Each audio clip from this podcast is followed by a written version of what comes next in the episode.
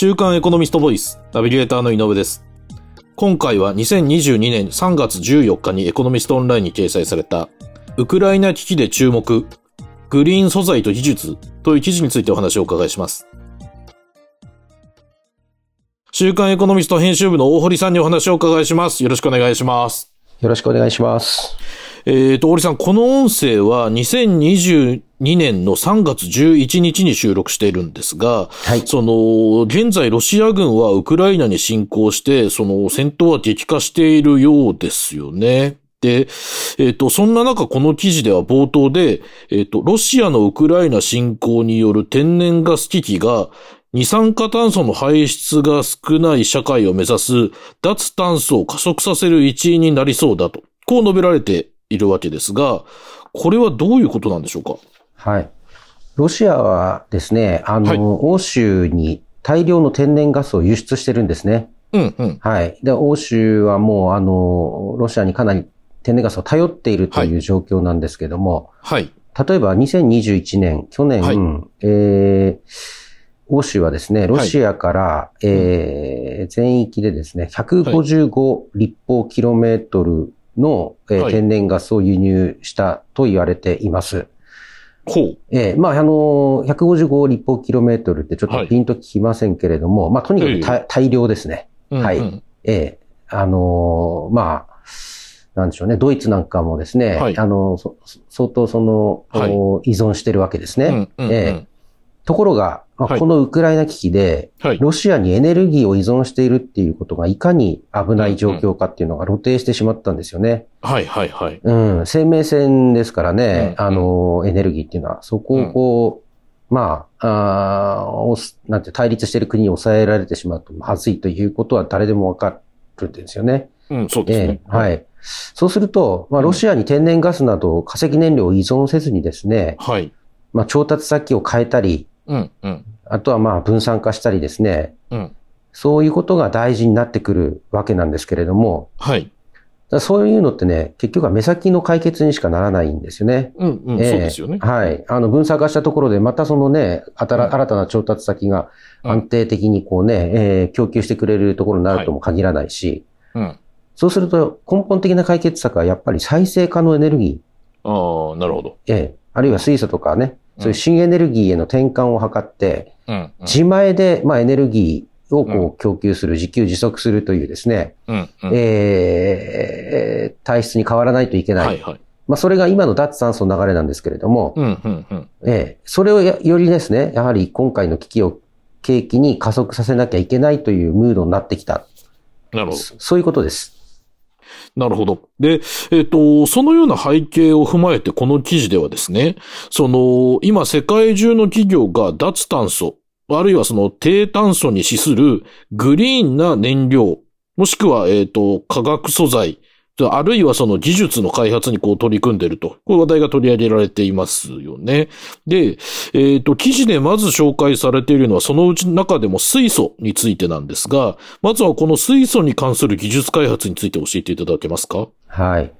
まあ、水素はですね、何回かこの番組で取り上げらそうれですよね。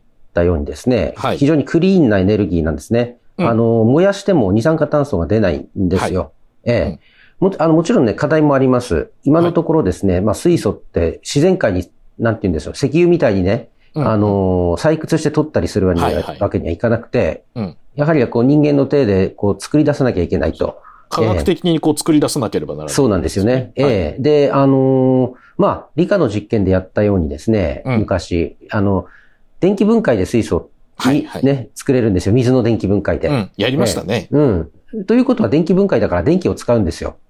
普通に行くと、。あなるほど、そうか。ええうん、うん。なのでですね、水素は二次エネルギーなんて言われてるんですよ。ああ、その水素を生むためにも結局電気が必要だとそうなんです。ええなるほど、なるほど。で、えまあ、ただですね、その、いじゃあ、電気をどこから作るっていうところで、あの、CO2 を燃え、えーなんて言うんでしょうね、出す、えーうん化石燃料を燃やして作る電気では意味がないので、うん、うん。やっぱり再生可能エネルギーで作った電気で水素を取り出せばいいんじゃないか。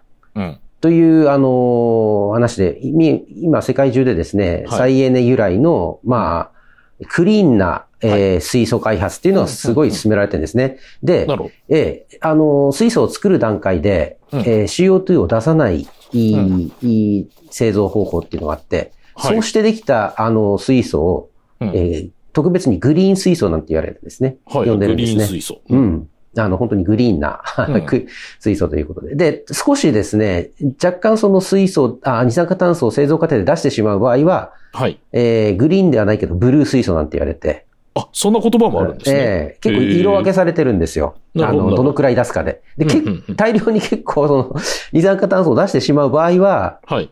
あの、まあ、グレー水素なんて言われますよね。ああ、なるうほど。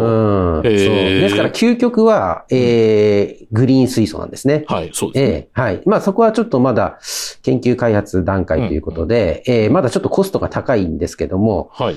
ただその量を作れるようになったりするとどんどんコスト下がってきてますから、うん、う。うんん。あのーそこを目指して今皆さん頑張ってるということですね。なるほど。はいで、えっ、と、次にその記事で紹介されているのはアンモニアですよね。で、そのアンモニアについてはどのような技術開発が進められてるんでしょうか？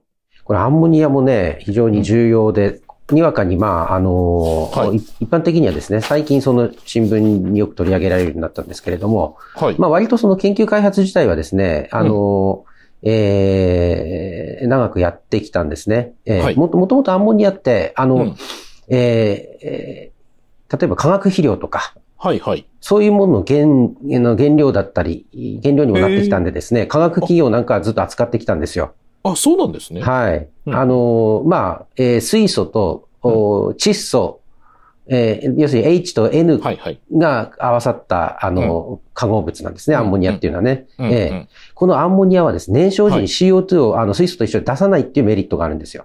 ああ、なるほど。うん。あの、先ほど言ったように分子がその H と N ですから、うん、うん。C がないですよね、炭素がねそうで。すよね。うんうん。でそういうところでクリーンだと言われてるんですが、うん。ええで、えーただまあその、化学、ずっと化学肥料の原料とかには使われてきたんですけれども、はい。それをこうエネルギーに使おうっていうのは最近なんですよね。ええあ盛り上がってきたなるほど。その農薬の材料とかではなくて、うん。うん。エネルギーとしてアンモニアを利用しようというのは最近の動き、そうですね。はい。で、まあ、それにはいろんなメリットがあったわけです。今、まず言ったように、その、えーえー燃やした時に CO2 を出さないと。うん。うんあとですね、あのーまあ、火力、えー石炭火力発電所で、うんえー石炭とですね、あのーアンモニアを混ぜて、えーはい燃やす。混焼なんて言われますけれども、はい、はい。そうするとね、非常に効率がいい、よく、あのーなんていうんですかね、発電できるんですね。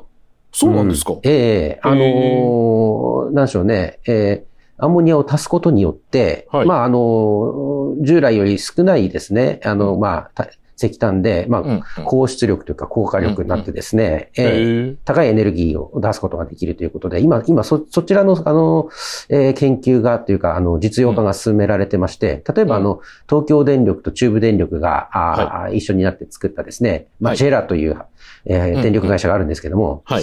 そこで今、あの、すえー混焼のですね、はいえー発電が計画されています。はい。なるほど。うん。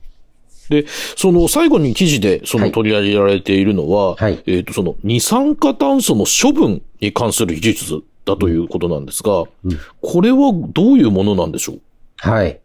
やっぱりですね、あのーまず、えーはアンモニアってね、えー燃やすとその CO2 を出さないっていうことで、うん。あの、今クリーンって言いましたけれども、はいはいうん合成時にエネルギーの投入する際に CO2 はい活性したりするんですよ。ああ、なるほど、なるほど。うん。アンモニアを作るときに出ちゃうそうですね。はい。うんで、まあ、ああとはいろいろこう、あの、あい、い、なんでしょうね。まだその、うん完全に化石燃料から脱却できていませんから、至るところで CO2 って出るんですよね。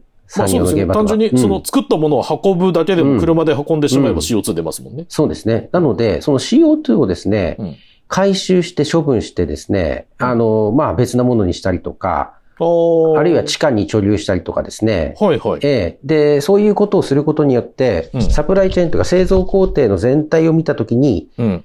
あの、いで、で、ではするんですけれども、回収することでね、総量としてゼロにするっていう取り組みが。今進められて、まあ、それをカーボンニュートラルなんて言うんですよね。はいはいはい。ええなるほど。そういった意味でも、その処分ということなんですね。そうですね。ええで、えー全体で CO2 を排出する量をゼロにする。うん、うん。そういう技術とか設備がですね、今、うん急ピッチでこう、あの、開発されてまして、うんうん。これが今一番ホットな、あの、なんでしょうね。脱炭素のビジネスなんじゃないでしょうかね。はい。なるほど。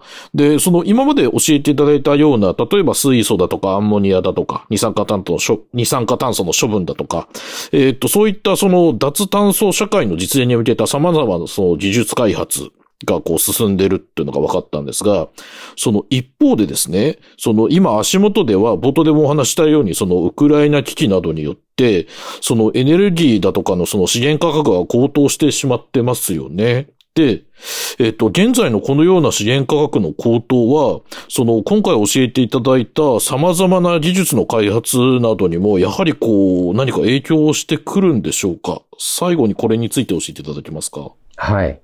あの、例えば水素ですと、はいあの、まあ、いろんな製造方法があるんですね。先ほどあの、申し上げたのは、まあ、うんその電気分解の例を一例を挙げましたけれども、はい。あの、今、多分主流なのは、電気分解はまだちょっとエネルギーコストが高いんですよね。はいはいはいその作る電気というのも、まだ再エネがそこまでね、あの、全盛じゃないし、うん。えーまだ割高ということなので、今実は天然ガスから水素を取るっていう技術の方がなんか主流と言われてるんですね。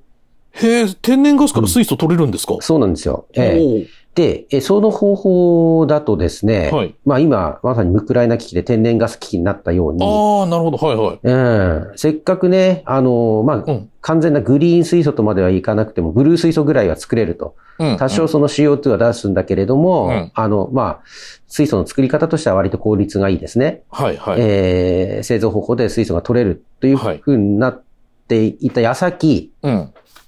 それにはまあ天然ガスがね、安いっていう前提条件が必要なんですけども、そうですよね。ウクライイナ危機でまた上がっちゃったんですよねあ。あ、はいはいはい。えですから、あの、そういう意味でも、うんあの、この過渡期のですね、はい。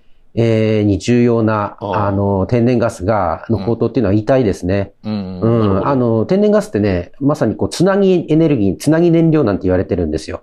はいはい。つななぎ燃料。うん何をつなぐかというと、はい。まあ、今の化石燃料主体の社会から、はい。再生エネルギー主体の社会への過渡期をつなぐ燃料なんですね。なるほど、なるほど。うん。ですから非常に重要なんですよ。うん、うん、うん。はい。あの、化石燃料ではありますけれども、うん。うん石油とか石炭に比べたら、だいぶこうね、あの、二酸化炭素排出の面では、はい優れたエネルギーなんですよね。うん、うん。でそういう意味で、天然ガスを大量に生産しているロシアうん。がこういう状況になったっていうのはちょっとね、うん。そう想定外だったというか、なるほど。うん、そこはちょっと心配ですね。はい。なるほど。当然、うんその、ロシア、えーうんえーからの天然ガスの供給が仮に止まったりすれば、あのはい世界的に天然ガス全体の価格が高騰するわけであって。